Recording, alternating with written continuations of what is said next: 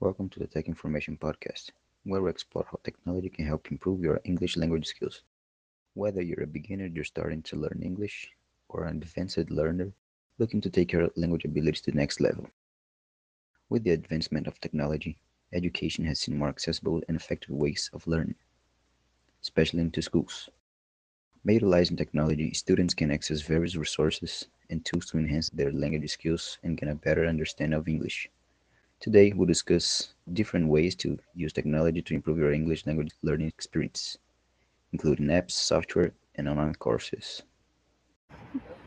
Many people many people believe believe that technology that technology is ruining is ruining the way the way we communicate, we communicate, but the truth is but the truth is that it's opening that it's opening up up new possibilities new possibilities for communication, for communication, and many of them, and many and many of them of them can help those, can help those help those help those who are learning who are learning English. English.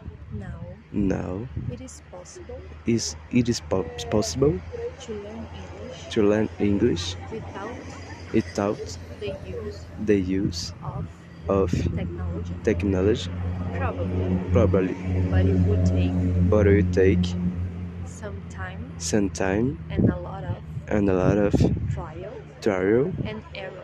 and error.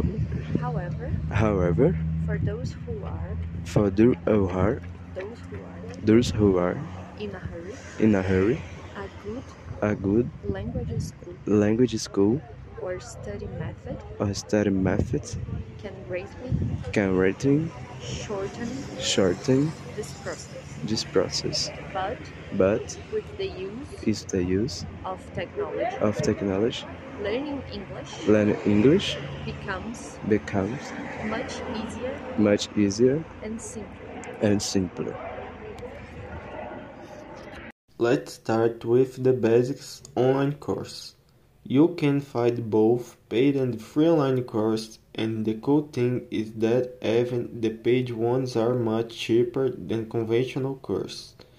This is already an advantage of technology as you can take the course at home, at work, or wherever you are. You will learn English with access to very good content and maybe even faster than with other courses. Besides courses, there are several other ways to learn English, such as apps, social networks, podcasts, and others. Learning English is much easier than you think.